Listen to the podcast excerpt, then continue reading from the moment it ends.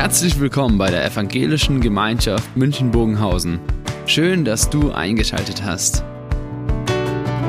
Unser tiefes Anliegen ist, dass die folgende Predigt dich in deiner Situation anspricht, dir eine neue Blickrichtung aus der Bibel schenkt und dass du Gott ganz persönlich begegnest.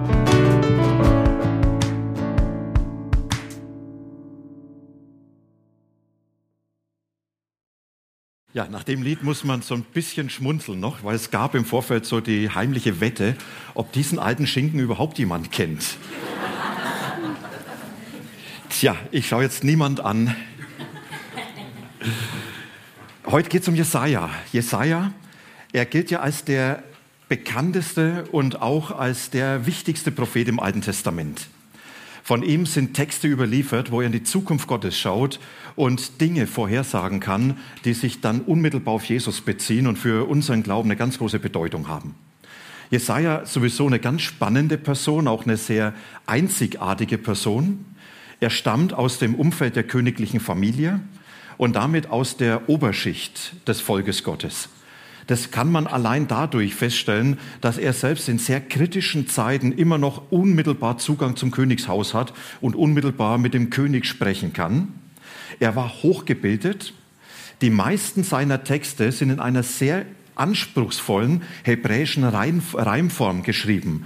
Also nicht nur ein Text niedergeschrieben, sondern den auch noch in eine Gestalt gefasst, den unheimlich hohen Anspruch hat und das damit auch zu zeigen, das, was ich sagen will, das ist etwas Besonderes. Das hat eine besondere Bedeutung und ein besonderes Gewicht.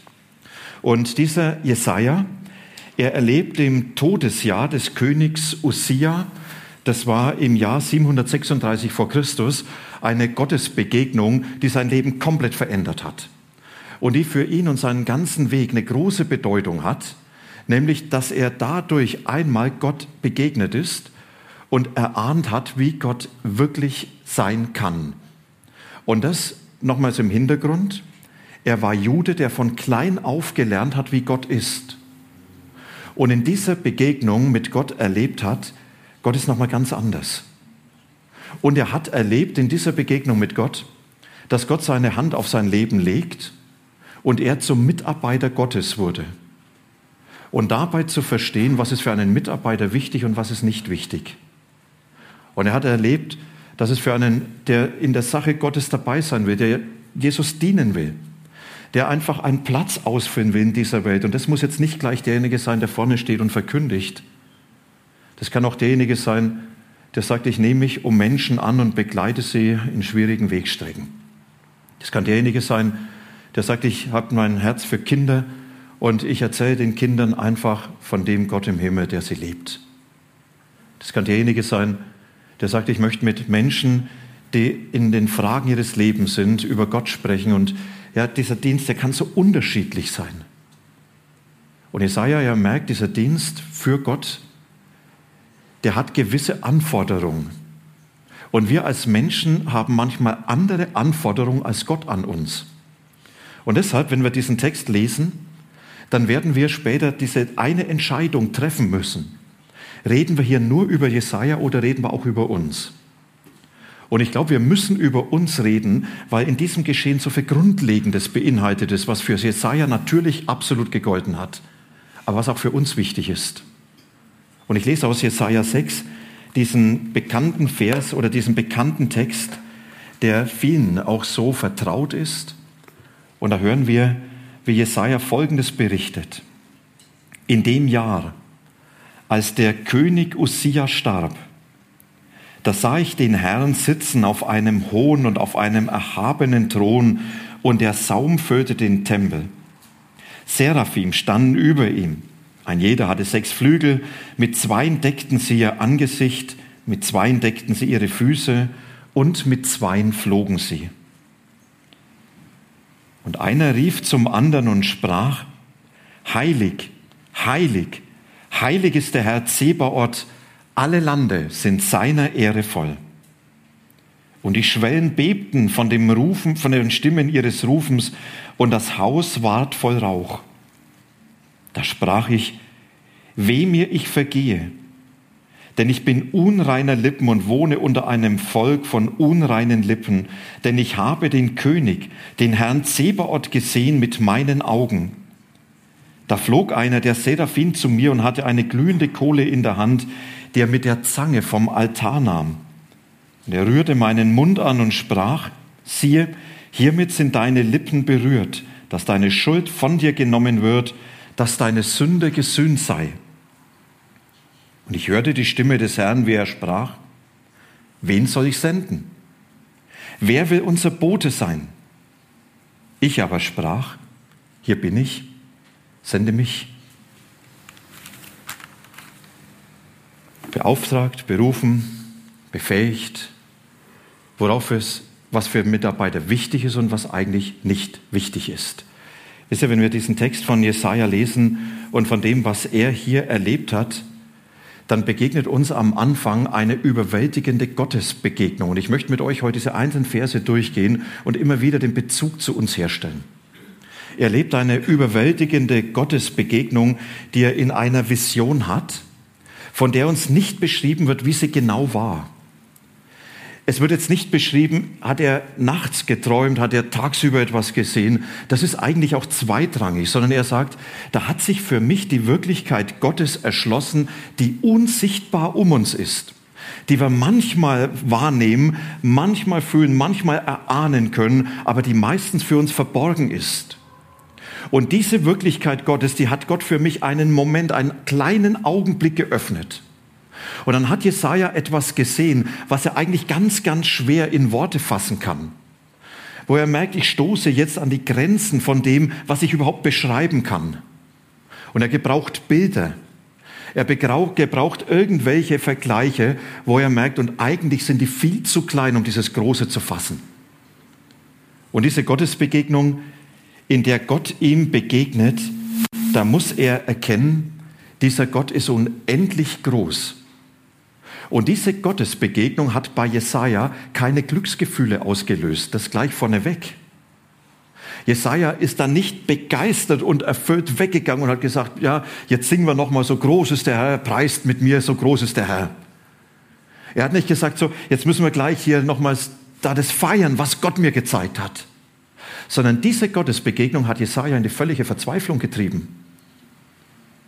Und das ist das Spannende dass am Anfang von dieser Frage, wen soll ich senden? Und er sagt, hier bin ich, sende mich, dass da eigentlich die Verzweiflung stand.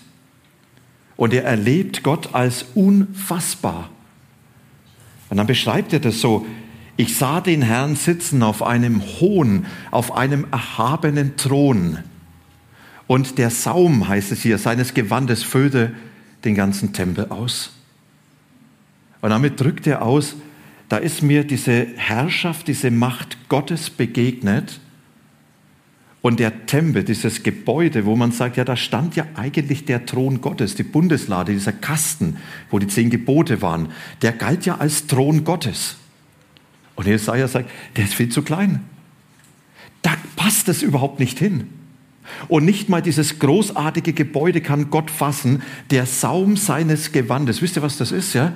Das ist, was an der Unterkante von dem Rock ist oder von dem Mantel, was so umgeschlagen ist. Das Kleinste, er sagt, das hat schon diesen Raum erfüllt. Ja, und damit jetzt nicht, jetzt kann man auf die Konfektionsgröße Gottes schließen, sondern er will damit ausdrücken, Gott ist so unfassbar groß, dass er durch nichts gefasst werden kann. Und das stellt natürlich die Frage, wenn Gott so groß ist, wie kann ich ihn in meine Worte fassen, von ihm zu reden? Wenn Gott so groß ist, wie kann ich ihn in mein Denken fassen? Wenn Gott so groß ist, wie kann ich überhaupt etwas von seiner Weisheit, von seinen Gedanken, von seinem Handeln fassen? Eigentlich sprengt er alles. Und wenn er sein Saum nicht in dieses Gebäude passt im Bild, wie wird dieser großartige Gott in meine Vorstellung, in mein Denken, in meine Erkenntnis passen? Ich glaube, dass das einer der wesentlichen Punkte ist dass Jesaja hier von Gott mitgeteilt bekommt. Jesaja, bevor ich frage, darf ich dich senden, musst du verstehen, dass du mich niemals fassen kannst. Dass ich immer eine Nummer zu groß bin für dich. Und in allem Reden von mir wirst du nie alles erfassen können. In aller Erkenntnis wird deine Erkenntnis immer ein Stückwerk bleiben. Du darfst nie beanspruchen zu meinen, jetzt habe ich Gott in allem verstanden und ich weiß ganz genau Bescheid, wer er ist und wie er ist. Eigentlich würde ich mir als Mitarbeiter genau das Gegenteil wünschen. Ihr auch? Ich würde manchmal Gott gern erklären. Wenn Menschen die Fragen haben, ja, warum Gott diesen Weg mit ihnen geht, würde ich sofort gerne sagen, ja, das habe ich von Gott her schon verstanden. Ich kann es dir erklären. Und wenn Menschen sagen, ja, da ist das, was in der Bibel steht, so widersprüchlich, dann würde ich doch so gern sofort erklären, ja, der Widerspruch ist doch überhaupt nicht vorhanden und Gott ist doch völlig logisch. Und Jesaja muss verstehen, nein, Gott ist unfassbar. Und in dieser Begrenztheit findet aller Dienst für Gott statt. Und Gott ist unnahbar. Und da wird von diesen Seraphim beschrieben, Himmelswesen, Engelswesen. Vielleicht abgeleitet der Name von dem hebräischen Wort Saraf, was die Schlange bedeutet hat, ja mit dem giftigen Biss, feurig. Es gibt aber überhaupt keine Herkunft von denen, sondern bis hin auch die Frage, sehen die wirklich so aus oder ist es, was Jesaja so beschreibt? Der sagt, es sind Wesen, die Kräfte in sich tragen, die diese Kräfte der Schöpfung zeigen. Und diese Engelswesen, sie sind vor dem Thron Gottes und dann decken sie ihre Augen und ihre Füße zu. Und das als Ausdruck, ich kann nicht Auge in Auge mit Gott sein, ich kann nicht einfach so in seiner Gegenwart sein. Gott ist zu heilig, ist zu göttlich, als dass ich einfach ihn aushalten kann. Und genau das ist, was Mose ja erlebt hat. Vielleicht habt ihr diese Begebenheit mal gehört, dass Mose auf dem Berg Sinai war, in diesem Bundesschluss mit Gott. Und ich weiß nicht, was ihn dann geritten hat dass auf einmal sagt, Gott, jetzt wo wir uns schon so nachgekommen sind, jetzt will ich dich richtig sehen. Jetzt will ich wirklich wissen, wer du bist. Auge in Auge will ich wissen, wie und was und warum. Ich will dich sehen. Ich glaube, mich würde so eine Frage auch reiten, wenn ich die Chance hätte. Letzte Gewissheit. Und dann sagt Gott diesen einen entscheidenden Satz, der bei Jesaja später vorkommt. Mose, kein Mensch kann mich sehen, kein Mensch kann mir unmittelbar begegnen. Das wäre das Ende des Menschen, weil keiner diese Heiligkeit erträgt. Und damit deutlich wird, Gott ist eigentlich unnahbar.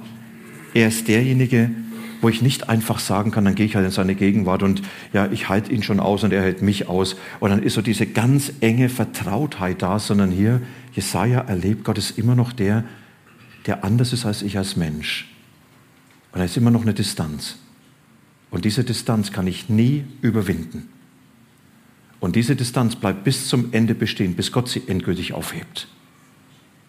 Und Gott ist mächtig, er ist so groß, er ist derjenige, der eigentlich auch alles sprengt. Und das ist, was dann in diesem Lobpreis, in dieser himmlischen Proklamation ist. Das ist gar nicht mehr Anbetung, sondern das ist eigentlich eine Proklamation, in der ausgesagt wird, was gilt.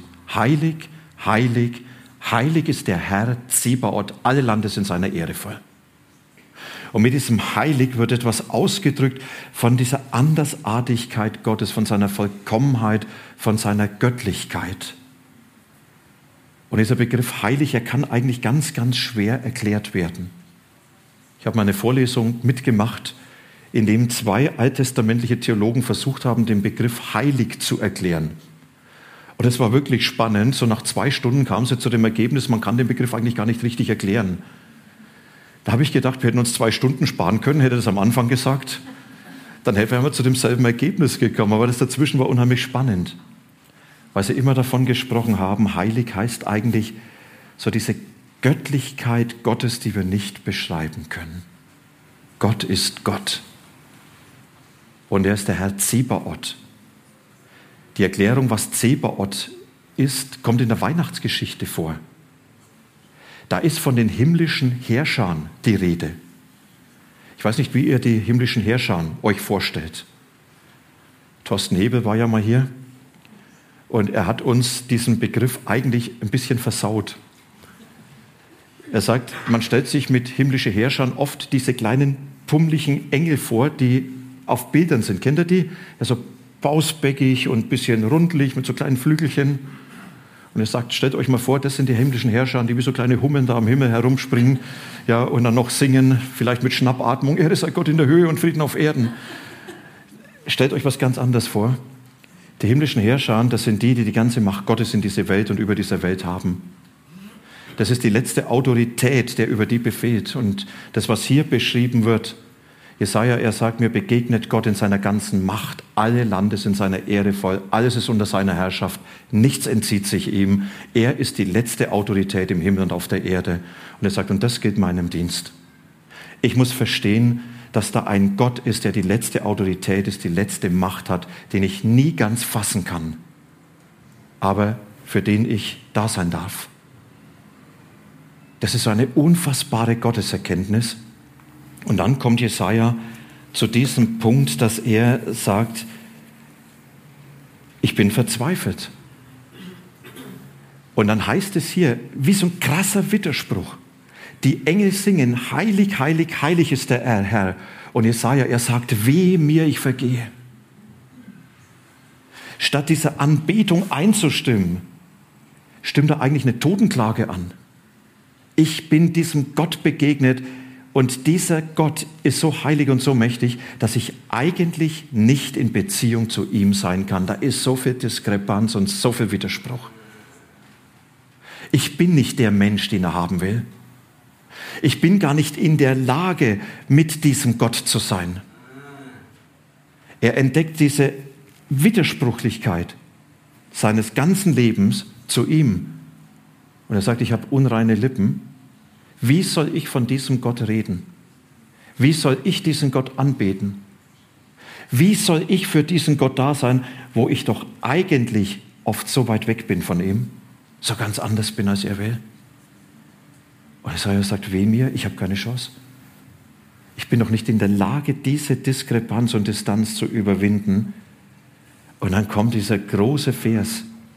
Da flog einer der Seraphim zu mir und hatte eine glühende Kohle in der Hand, die er mit der Zange vom Altar nehmen. Er hat hier im Tempel diesen Brandopferaltar vor Augen, dort wo immer wieder um Vergebung gebeten wird. Gott erbarm dich über uns, wo wir so oft dir so viel schuldig bleiben.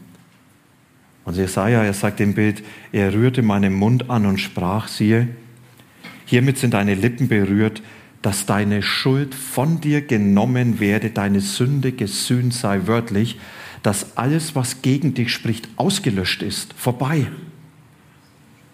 Er erlebt, wie Gott einen Schlussstrich zieht und sagt, egal wer du bist und was dein Leben ausmacht, egal was dich in die Verzweiflung treibt, da zieht Gott den Schlussstrich. Und das ist, was Jesaja so ganz persönlich erleben darf. Da ist ein Gott, der aus Gnade mich mit sich versöhnt. Ein Gott, der einen Schlussstrich zieht und der mir nicht nachträgt. Ein Gott, der meine Schuld nicht banalisiert und wegerklärt, sondern der sie wirklich löst. Und das ist die Grundlage für jeden, der sagt, ich möchte eigentlich diesem Gott dienen, egal in welchem Bereich. Jesaja, er erlebt, das ist der Dienst für einen Gott, der Menschen neu anfangen lässt. Das ist der Dienst für einen Menschen, äh, für einen Gott, der voller Gnade den Menschen begegnet und nicht mit dem Druck, mit dem er sie unterdrückt und niedermacht. Es ist der Gott, der den Menschen aufrichtet und nicht klein macht. Und er sagt, für diesen Gott soll ich da sein. Und wenn ich als Mitarbeiter Gottes diesen Herzschlag Gottes spüre, dann soll sich das genau in meinem Tun und in meinem Reden von Gott wiederfinden. Dann habe ich kein Recht, Menschen klein zu machen. Dann habe ich kein Recht, gnadenlos Gott vor Augen zu führen. Sondern es ist genau dieser Gott, der das tragen soll, was ich für ihn tue.